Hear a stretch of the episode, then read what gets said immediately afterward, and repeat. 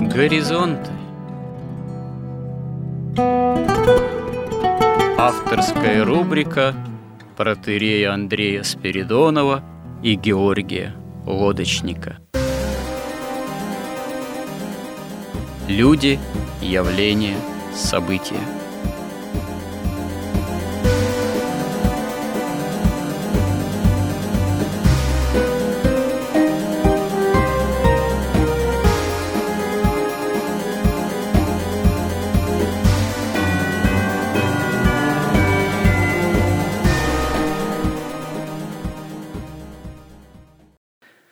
Добрый день, уважаемые радиослушатели. В эфире радио «Благовещение» и в нашей постоянной рубрике «Горизонты» я, протерей Андрей Спиридонов, и мой постоянный же добрый собеседник Георгий Лодочник продолжаем наш разговор о христианском миропонимании, о символе веры, о символе веры применительно к миропониманию современного человека, современного общества – общества развитого потребления.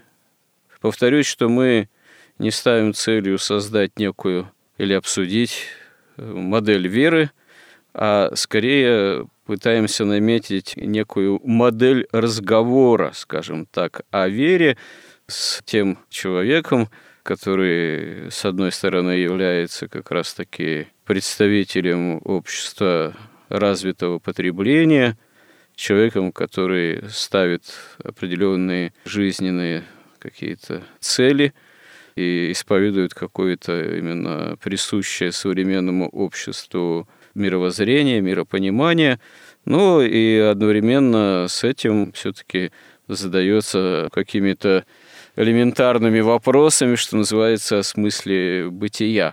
Наметить такую модель оказалось довольно непросто – коль скоро мы вообще эту цель для себя поставили. Не просто потому, что, ну, очевидным образом, современное общество развитого потребления, опять же, оно, в общем-то, о Боге, о смысле жизни как о смысле таком вечном, ну, в общем-то, не склонно всерьез рассуждать и при этом не обязательно это можно свести только к отрицанию вообще Бога, и вовсе нет, не обязательно сводится к какому-то воинственному прямому ну, атеизму, а скорее это такой своего рода агностицизм. Ну, имеется в виду, агностик – это тот, кто отрицает возможность очевидного такого знания, а это отрицательная частица, агнозис знания. То есть агностик, агнозис – это получается своего рода незнание. То есть современный человек, он расписывается в том, что он Бога не знает, и вообще сомневается, можно ли Бога знать, возможно ли прямое личное познание Бога, от которого для христианина, собственно, и зависит жизнь вечная, полнота этой жизни вечной, благая вечность именно в общении с Богом. Вот продолжим наши рассуждения на эту тему. Мы применительно ко всему этому остановились на творении мира и человека. И в прошлый раз, в прошлом сюжете, когда коснулись темы о творении человека и грехопадении человека, о том, как человек был соблазнен, собственно говоря, непослушанием в отношении Бога и его заповедей, то происходит то, что человек не просто утрачивает возможность знания Бога, возможность прямого познания Бога, Человек, собственно говоря, утрачивает бывший уже у него первоначальный опыт э, жизни с Богом и в Боге, и в такой, можно сказать, среде обитания, которая, являясь райским садом, была непосредственно Богом данной. Я даже не знаю, можно ли так вот сказать, что это была божественная среда. Может быть, правильнее будет сказать, что человек был призван э, благодаря тому, как он сотворен по образу и подобию Божьему и помещен в райский сад, он, может быть, был помещен в преддверии такого большего познания Бога, сознательного, творческого, большего, безгранично большего вхождения уже в этом смысле все-таки использую именно это выражение, хотя оно, может, и несколько рискованное. Именно был человек призван к вхождению в среду обитания самого Бога. Ну, собственно говоря, как э, говорит апостол, человек призван быть Богом по благодати. Не по существу, потому что сущность Божия принадлежит, безусловно, Богу. Полнота вечной жизни – как она есть в Боге, принадлежит, э, безусловно, прежде всего Богу же. Но Бог является жизнеподателем. Он готов с человеком этим даром вечной жизни поделиться, так человека и создал, чтобы человек имел к этому способность, готов человека насытить полнотой вечной жизни, но от выбора человека и зависит, насколько человек этот дар способен взыскать и обрести. В этом смысле познание Бога – это именно вхождение в опыт жизни вечной полноты, вечной жизни, а не просто э, некое рациональное, такое умопостигаемое восхождение, не просто некие знания о сверхъестественном, некие знания о Боге как объекте – и когда человек ставит сам вопрос, ну, таким достаточно рациональным образом, ну, просто-напросто становится очевидно, что человек к этой постановке вопроса прибегает уже из опыта автономного существования от Бога.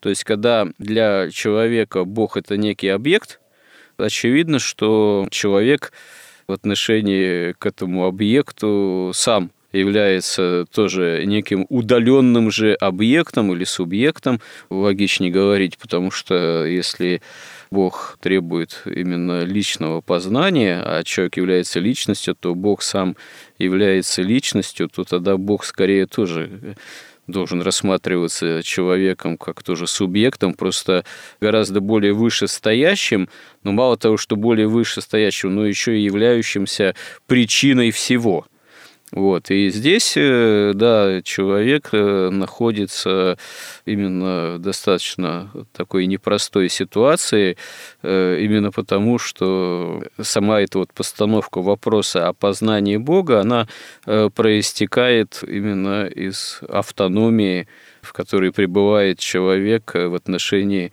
жизни вечной, а это является следствием грехопадения. То есть, может быть, в этом смысле самая такая главная эта проблема – это не просто каковые методы должны быть познания Бога, а самый главный вопрос, а какова должна быть жизнь человека вообще, в принципе, во всем, как она должна строиться, как она должна развиваться, что она должна в себя включать, а что не должна или чего человек должен отказаться, чтобы, собственно говоря, прийти в состояние познания Бога, в состояние возможности знания Бога, в состояние обретения такого образа бытия, когда это будет не просто обращение к какому-то вот именно сверхъестественному, вышестоящему существу, а будет, собственно говоря, опыт э, такой жизни, которая уже и будет себя включать основания божественные, основания, то есть жизни вечной как таковой. Здесь я бы еще сегодня хотел о чем немного поговорить, затронуть вопрос. Проблема же не только в том, что утратив полноту общения с Богом, еще первородную, которая была дана, и возможность, которая была дана Адаму и Еве еще в раю, человек ведь утрачивает не только знание Бога, и опыт жизни с Богом. И человек утрачивает верные ориентиры, верное понимание, знание жизни самого себя в этом мире и утрачивает и понимание, ну, можно сказать, и истории самой, и как и куда движется весь человеческий род.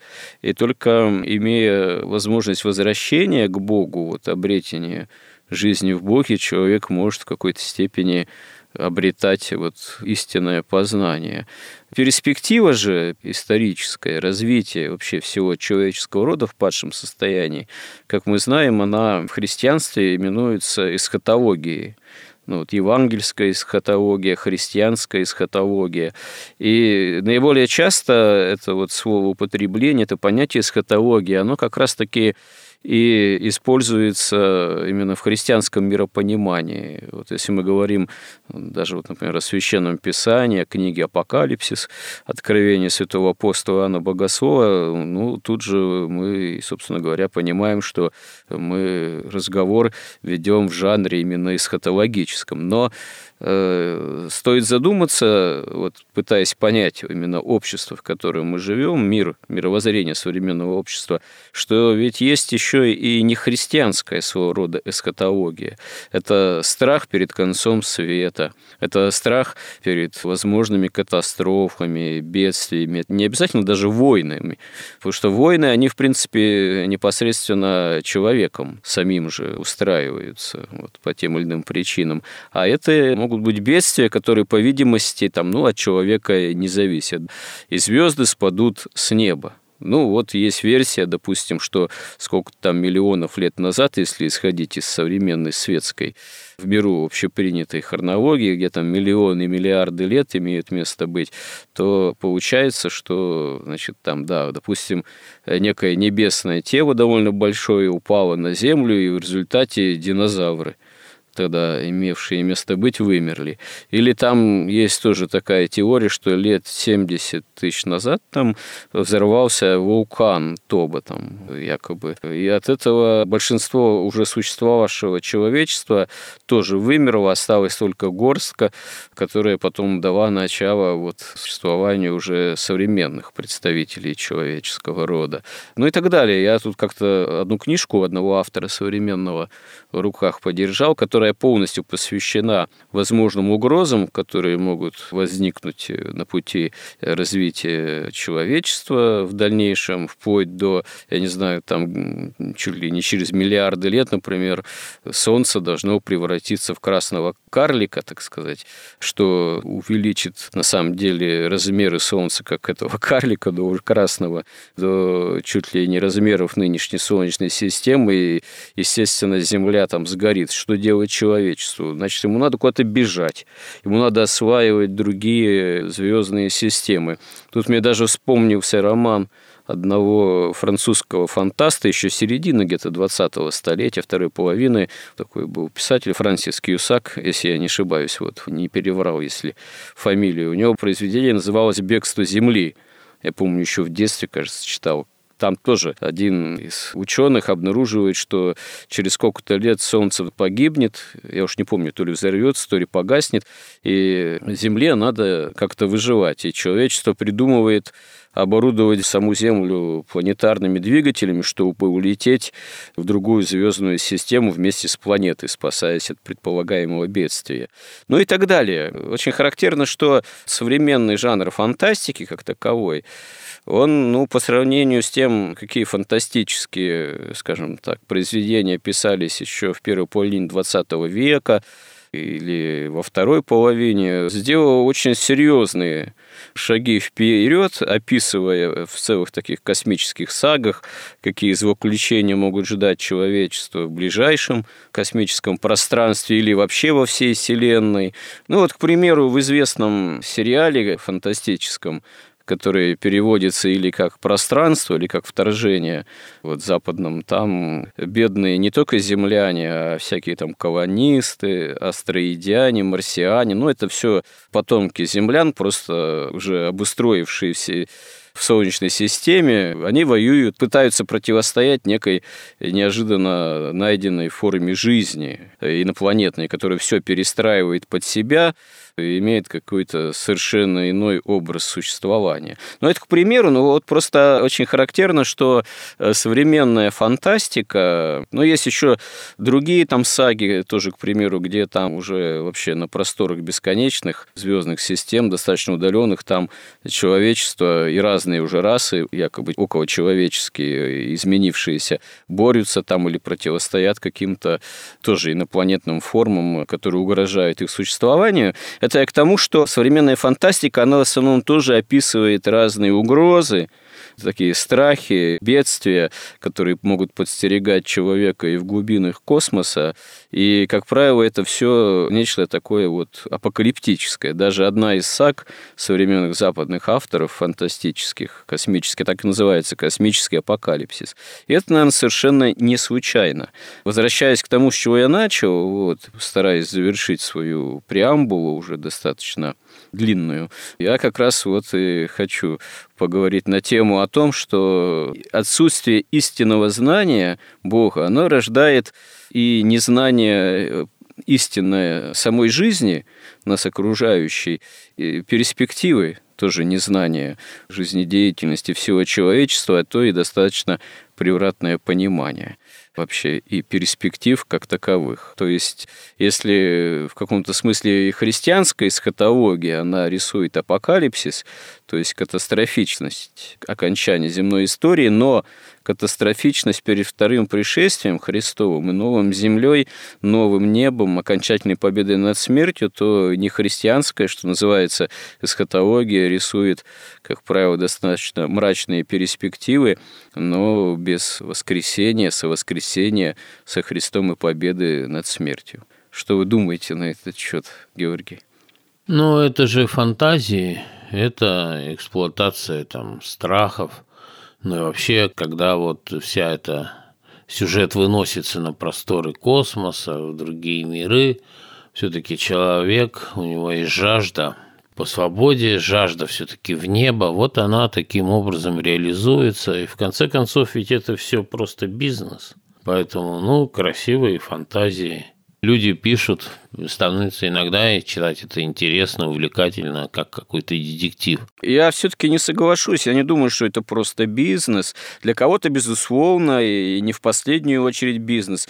Но вот, например, взять там авторов более ранних даже, ну, вот, например, наших братьев Стругацких. Я не думаю, что когда они начинали еще в середине 20-го столетия прибегать э, к этим литературным опытам, связанным с жанром фантастики, это для них был бизнес. Это была определенная мировоззренческая попытка, довольно серьезная, что-то попытаться понять о и современном им обществе, о современных им людях, просто, ну, проецируя это в какие-то вот сюжеты, связанные с фантастикой. Для меня фантастика – это в определенном смысле притча, ну, лучшие образцы. Это когда писатель тот или иной писатель обращаются ну, к жанре э, притчевому, сказочному, ну, просто вот в тех формах, э, которые присущи, в том понимании, которые присущи тому или иному времени – Поэтому в этом смысле мне представляется это интересным и любопытным, потому что это отражает и дух времени как таковой. Как правило, э, картины, которые рисует современная фантастика, внутри фантастики что же много разных своих, так сказать, жанров, поджанров, там фэнтези, не фэнтези, там поди найди границу между фэнтези и фантастикой. Но это к слову. А в принципе, я повторюсь, что лучшие образцы, если это, конечно, не поделка совершенно какая-нибудь там, чисто действительно действительно уже для заработка. А лучшие образцы, они свидетельствуют именно о духе времени, о том мировоззрении, которое в особенности присуще современному человеку. Ну, конечно, хотя для советского писателя там, конечно, ну, тоже писатели получали хорошие гонорары, квартиры, санатории, путевки, статусность и известность. Поэтому Понятно, они должны были делать литературу, которая увлекательная и достаточно легкая. И потом те проблемы, которые нельзя было обсуждать непосредственно о жизни, в которой мы все жили, то когда ты это переносишь куда-то в космос, это превращается действительно в какую-то притчу. Там уже можно и сатиру вводить, и критику Там, я не знаю, я как-то не читал такой фантастики, где бы люди, ну, писатели пытались бы именно решить проблему Земли всерьез. Там, там много очень замечательной фантазии, совершенно неожиданной во всех отношениях. Другое дело, когда ученые начинают вот строить свою карьеру на, так сказать, как бы спасении человечества от будущих каких-то катастроф. Это уже как бы без притчи и всерьез, и это, конечно, выглядит уже ну, нелепо, что ли, я не знаю. Мы в прошлый раз говорили о грехопадении, и вот э, тут важно что, если мы продолжим, что в результате грехопадения, когда Адам, Ева, то есть человек – допустил внутрь себя, внутрь своего, так сказать, микрокосмоса или там огромного макрокосмоса, который внутри человека находится, вся эта иерархия бытия и сознания, которая внутри нас, когда он допустил туда волю сатаны, тем самым он ему отчасти подчинился, но все внутреннее устройство человека, оно изменилось, да, вот эта гармония пропала – иерархия от высшего к низшему тоже нарушилась, что-то вообще перевернулось, низшее стало как бы высшим. Все чувства пришли в смятение, отношение сердца и разума тоже нарушилось. Все это стало отражаться во внешнем мире. Животные начали там друг друга поедать, люди начали непрестанно воевать, убивать, или хотя бы достигать там какого-то превосходства там в искусстве или вот в фантастике, в литературе. Можно сказать так, что мир, сотворенный Богом, он как раз провалился вот в эту бездну, о которой писалось в первом дне творения, и тьма над бездною. Вот, то есть возник мир, которого Бог не создавал. Этот мир как бы провалился в иерархию бытия и сознания вот еще дальше, вот в эту бездну. Вот он стал более таким материальным, более костным. Костным, временным, одномерным. Время стало одномерное. Все стало конечное. Природа человеческая, и не только природа человеческая, а всего мира и космоса тоже. Она стала тленной, смертной, и страстной. Все стало рождаться, потом стареть, болеть и умирать. Даже материальная природа. Понятно, что здесь был промысел божественный. И вот эта вот косность и материальность природы, она позволяет нам сейчас падать и восставать. То есть мы вот, например, когда грешим, мы не проваливаемся еще дальше в бездну.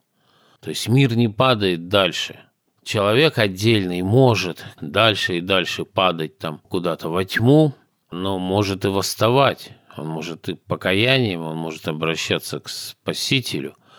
Тут еще важный момент, о котором в прошлый раз мы не сказали, что еще такая вещь произошла, что вот этот Эрос, как высшая форма любви Бога к человеку и человека к Богу, это вообще наивысшая именно вот этот Эрос, то, что вообще воспринимает божественный свет, и в том числе сердцем, и когда человек воспринимает этот свет, то он как раз находится в состоянии целомудрия, и он может построить вот эту вот семью, которая основана на совершенной любви, которая становится домашней церковью.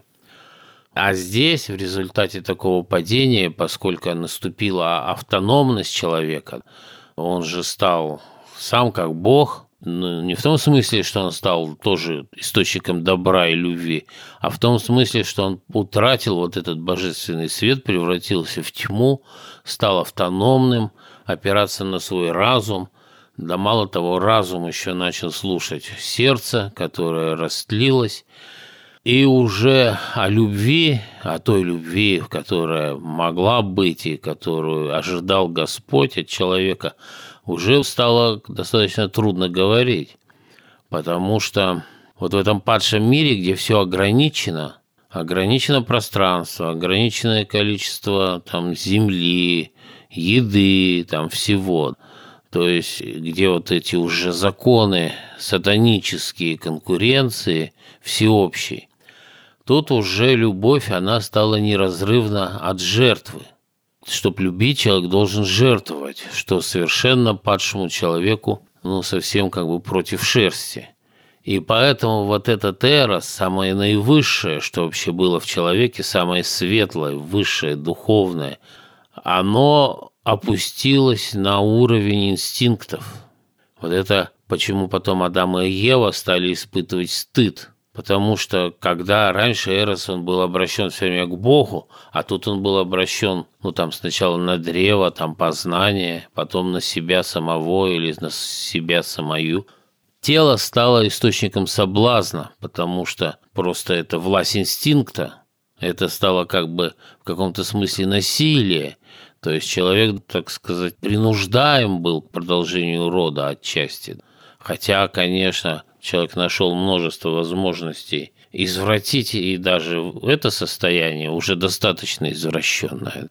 Но, конечно, уже построение вот той семьи, такое соединение, такое единство мужчины, женщины и детей, и вот эта домашняя церковь в том своем вот таком светозарном состоянии, она уже, конечно, очень тяжело ее достичь стала. То есть в этом смысле разрушилась можно сказать, что и человек распался на части да, в результате этого грехопадения. А, кстати, интересно, тут недавно слушал передачу, там рассказывали, что когда Бог создавал Еву, он ничего не сотворил нового. Он просто взял часть Адама.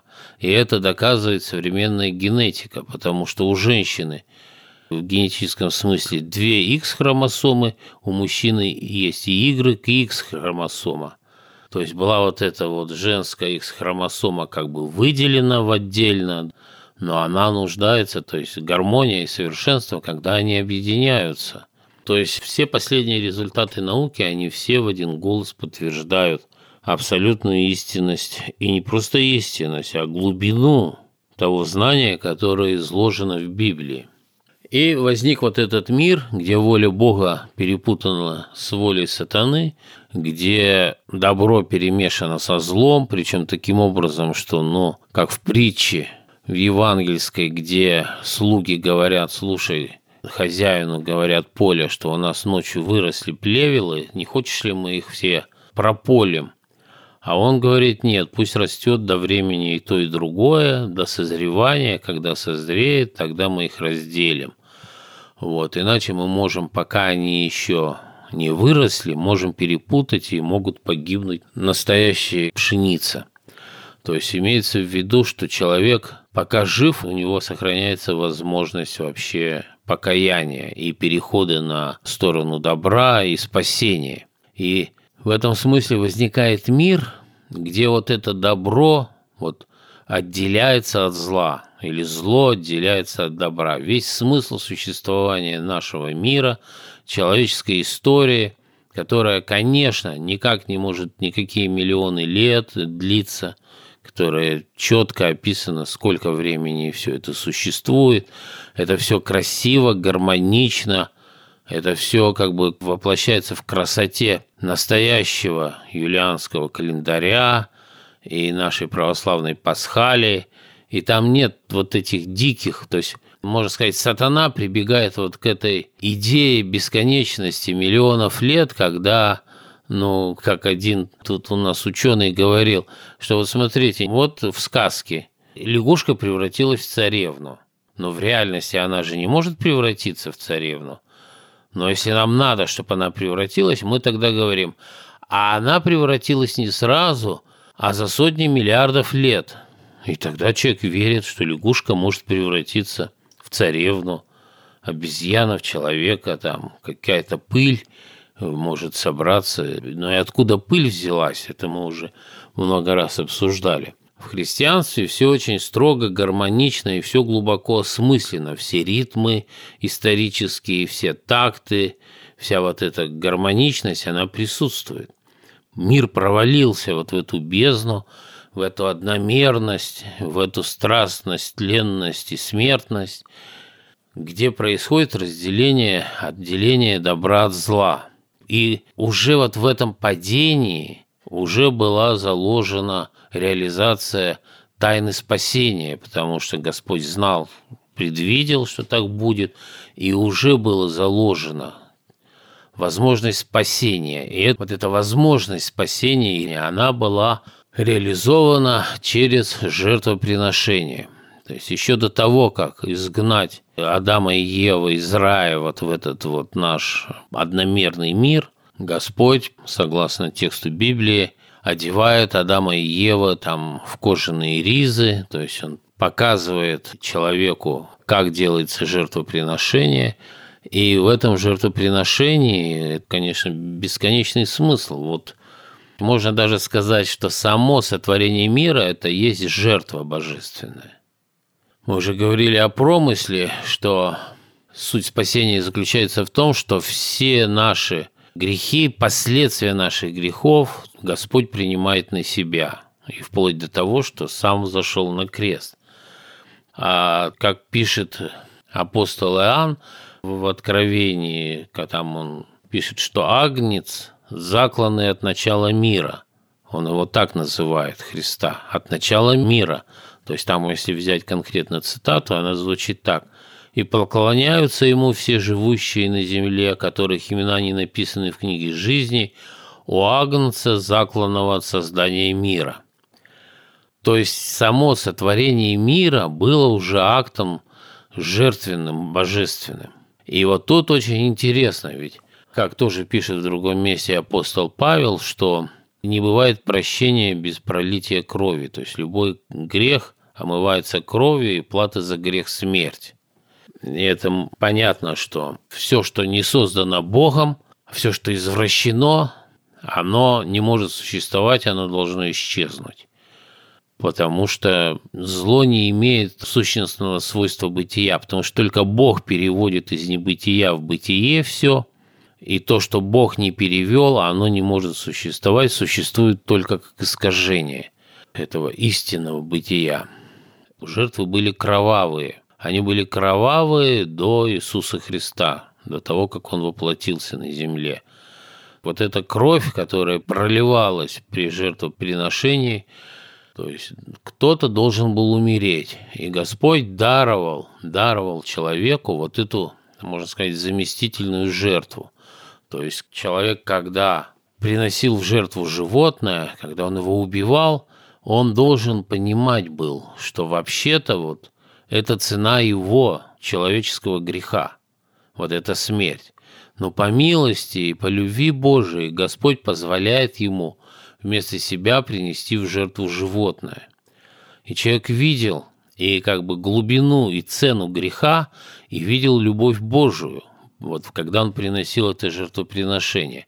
И вот это жертвоприношение, оно было, с одной стороны, прообразом той жертвы, которую потом принесет Господь, а с другой стороны, оно все-таки, вот это жертвоприношение, когда человек отвлекался от своей вот этой вот мирской плотской жизни, от этой суеты, и он возвышался до вот этого жертвоприношения, и все переживал, и потом он получил закон через Моисея, и таким образом он тоже мог каким-то образом, так сказать, восходить и очищаться до такой степени, что уже смогла родиться Богородица, через которую Господь уже воплотился сам на земле и принес уже в жертву самого себя видимым таким ясным образом.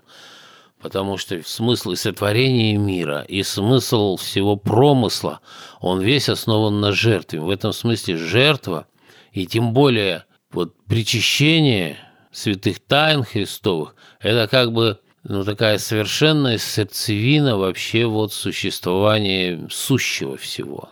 То есть с жертвы начинается, и с жертвой все спасается, и все вновь очищается. И тем самым проявляется любовь в падшем мире. Это тоже можно как бы так чисто логически, что ли, объяснить, что понятно, что вот была гармония, гармония нарушена, да, появилось зло – и фокус в том, что вы не можете зло победить злом. Вы не можете его победить насилием, потому что проявляется новое зло, только увеличивается. То есть вы должны через жертву погасить это зло. жертвуя, проходя через какие-то страдания, через терпение, ведомые надеждой, они вот только таким образом вот это вот зло, оно как бы удаляется из мира, оно как бы поглощается добром. То есть и на этом основано, так сказать, все и вся история человеческая, вот история нашего спасения сегодня. И поэтому мы никак, то есть без жертвы действительно невозможно никакое прощение, никакое восстание, никакое очищение, никакое спасение. Можно сказать даже так, что вот эта реализация тайны спасения, она началась еще до сотворения мира, от сотворения мира как минимум. Но тут же уже в раю началась реализовываться тайна беззакония, суть которой именно противление Богу, и центральная идея, что человек или те существа, ангелы, та тварь, которая была создана Богом, она создана уже, все, спасибо. И теперь она сама должна строить свой мир, идеальный, идти путем прогресса. И вот основные, так сказать, механизмы уже окончательной реализации вот этой тайны беззакония, но мы уже подробно обсуждали там и Каина, и вот Вавилон мы очень долго обсуждаем, да, это главные два крыла вот этой тайны беззакония. Это Каин и Вавилон, которые сегодня объединились в одну силу. И вот это, так сказать, апофеоз вот этого объединения двух вот этих исторических глобальных зол, они сейчас реализуются у нас вот последние столетия через как раз капитализм, идею прогресса и демократию.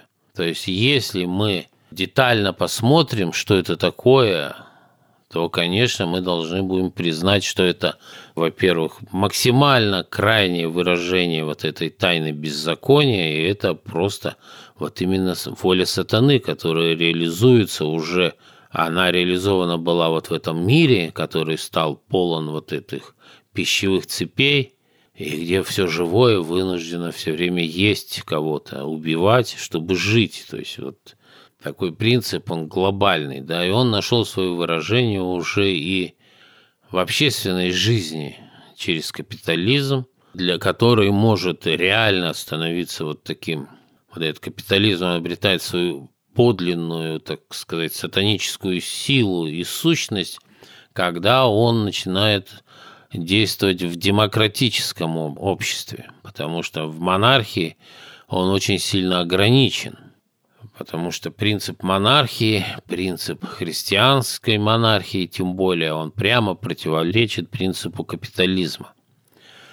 Поэтому мы хотя бы, может быть, начнем вот эту тему. Это как бы можно сказать, что, во-первых, это, конечно, результат грехопадения – и это уже наивысшее, можно сказать, на данном этапе человеческой истории выражение вот этой тайны беззакония.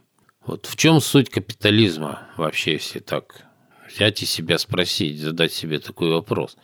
Суть капитализма в том, что капитал, то есть деньги или то, что можно купить на эти деньги, они сами по себе, вот эти деньги должны приносить новые деньги. То есть капитал, он должен обеспечивать себе прибыль. То есть вот этот капитализм, он работает исключительно в экономике прибыли. И цель любого производства, вообще жизни, цель экономической деятельности именно извлечение выгоды, извлечение прибыли. То есть вот в этом смысле на место истины, которой строится классическое традиционное государство, приходит выгода. При этом как бы говорится, что ну вот это соответствует человеческой природе, ну пусть падшей, но вот ей соответствует, поэтому смотрите, как только у нас появляется капитализм, у нас все очень быстро начинается научно-технический прогресс, просвещение, демократия. Да, действительно, это все взаимосвязано. А вот, Георгий, в принципе, мы об этом уже тоже как-то говорили, видимо, это исследователи-то и подмечают, а почему, собственно говоря, капитализм-то и следом такой достаточно обвального характера научно-технический прогресс появляются именно, можно сказать, в среде христианской цивилизации. Ни у каких там примитивных племен, ни в Австралии, ни у эскимосов, ни, в общем-то, в системе обитания, жизнедеятельности, культуры ислама, ни в Китае – хотя, безусловно, Китаю свойственны достаточно серьезные культурные там достижения, ну, общеизвестно, что именно вроде как китайцы изобрели порох и так далее и тому подобное, но вот э, такого вот научно-технического прогресса и такого вот капитализма больше нигде, в общем-то, параллельно, одновременно, независимо не наблюдалось в истории. Именно христианские цивилизации, западноевропейские, прежде всего, они вот э, такой феномен рождают. А, собственно говоря, почему? Вроде как христианство, оно же призывает скорее напротив к стяжанию внутреннему Царства Небесного, к обретению, в конечном счете, новой земли и нового неба, а вовсе не к прямому строительству на земле новой земли и нового неба. Почему такой парадокс? Ну, вот апостол Павел еще писал, да, что тайна беззакония уже в действии. То есть смысл этой тайны беззакония в чем заключается? В том, чтобы не дать человеку спастись. Вот в этом мире происходит разделение на добро и зло. На тех, кто спасается, кто возвращается вот к этому, и даже в более высокое состояние, чем было до грехопадения – и теми, кто окончательно подчиняется вот этим пищевым цепям и, в общем, власти сатаны. Поэтому главное было не дать человеку спастись. И когда там, ну, какие-то Китай, там, Индия, там, ислам, то, в принципе, там достаточно безопасно для сатаны. То есть там, ну, немногие спасутся. Другое дело христианство, когда уже принесена жертва окончательно, когда, в общем-то, достаточно просто верить Христу, то есть достаточно верую бовмя, рек и все, Христе мой, жив будет и не узрит смерти вовеки. То есть достаточно веры, но только настоящей веры, чтобы спастись. Именно в Христу и Богу. Поэтому это уже огромная опасность для сатаны. Поэтому вот этот весь научно-технический прогресс я вообще воспринимаю как исключительно ответное откровение сатаны на откровение Христа и на спасение Христа. То есть сатане приходится открывать такие тайны, тайны вот этого научно-технического прогресса, которые одновременно, если мы посмотрим, всегда были соединены с идеями просвещения в том смысле, что они были направлены всегда против религии, против веры, против христианства. Что суть всего этого прогресса заключалась но вообще его суть, да, это отказ от отцовства, царства и священства. Когда вообще все высшее отрицается, суть божественной эволюции в том, что человек строит иерархию вверх к Богу, и он восходит по ней, то суть прогресса в том, что он строит иерархию от себя вниз – вот он уже падший. Он видит себя на вершине пищевых цепей, венцом вот этой вот безумной природы, и он строит иерархию от себя вниз, туда, в бездну и во тьму, и это у него прекрасно получается. И против там чудес христианства, которые еще их трудно очень потрогать-то руками, чудеса вот научно-технического прогресса, они очень ощутимы и зримы, Другое дело, что мы потом всегда видим, что любое научно-техническое достижение, когда оно реализуется в реальности, оно всегда имеет ужасающие побочные эффекты. Любые. Вы хотите сказать, что, к примеру, атомная энергетика, она непременно имеет Чернобыль по обычным эффектам. Так-то, в общем-то, ведь та же атомная энергетика, она вроде как считается, если ничего не взрывается, достаточно чистой, по сравнению даже с другими там угольными, там тепловыми, так сказать, станциями и так далее. Но, тем не менее, да, история уже показывает, что звезда Полынь может э, совершенно неожиданным образом себя явить. Ну, понимаете, вот электростанций атомных построено, ну, сколько в мире там, десятки. А атомных бомб и ядерных построено десятки тысяч. И мало того, они уже применялись против людей. Но это даже не, не самое, как бы, худшее. Это ядерная война, она еще где-то там маячит все время ужасом своим впереди. А вот, например, вот этот падший мир, он, в общем-то, был каким-то образом сбалансированный. То есть все слабое, больное, оно умирало. Было какое-то некое равновесие между популяциями, и все были здоровы в основном, потому что больные умирали, не давая потомства. Тот же научно-технический прогресс и вот вся эта фармакология, которая не лечит человека – она симптомы убирает, сохраняя все болезни внутри. И больные люди стали давать потомство. И сейчас у нас там больше 7 миллиардов людей, и почти все больные. Ну, классическая, что называется, аллопатия, да, но это отдельный разговор. И у нас, вообще-то говоря, к сожалению, опять время заканчивается, ну, применительно к нашему сегодняшнему сюжету, а мы тут подошли к довольно интересным темам. Надо, наверное, будет продолжить вот тему о прогрессе и о научно-техническом, и вообще. И вот сам вопрос, почему именно в рамках развития христианской цивилизации наличествует в конечном счете этот самый прогресс и научно-технический. Об этом надо, я думаю, еще продолжить разговоры. Вы в данном случае дали довольно интересный ответ, оценку, почему этого происходит, такую, можно сказать, негативного характера, то есть отрицательного, что именно потому и происходит явление там, капитализма и научно-технического прогресса в рамках все-таки христианской цивилизации, что дьявол ополчается в рамках этой цивилизации на ее представителей в большей степени, чем в других цивилизациях, не прямо христианских таких вот.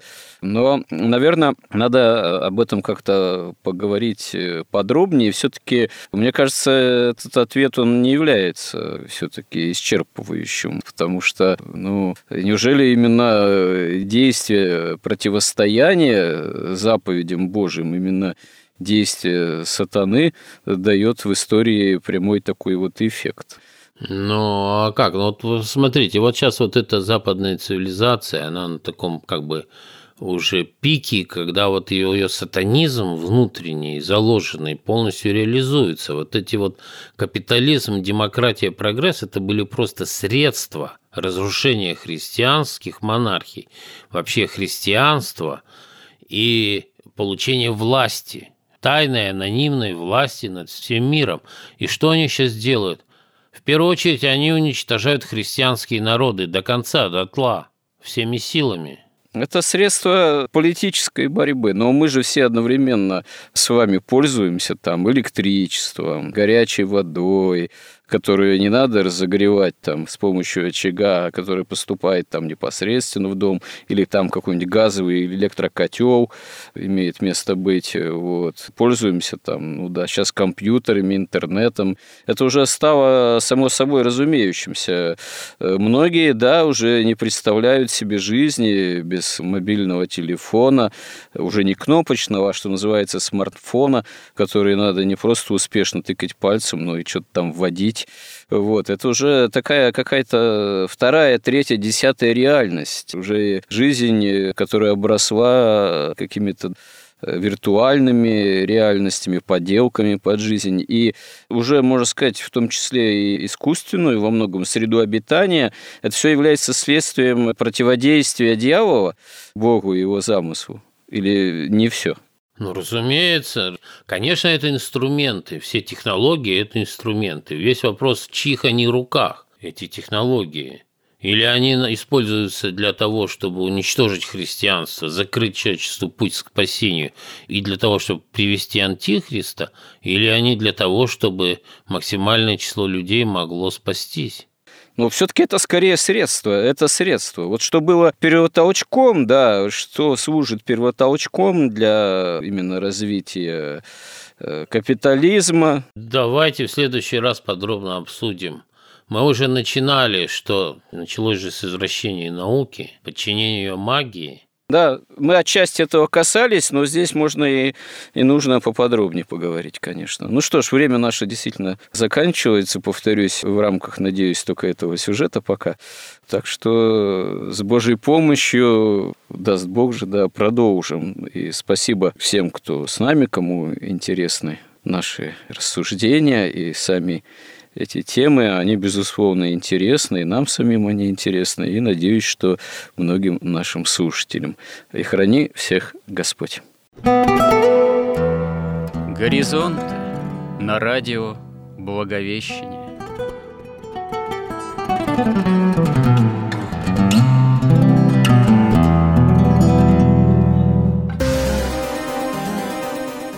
Разговор вели протерей Андрей Спиридонов – и Георгий Лодочник –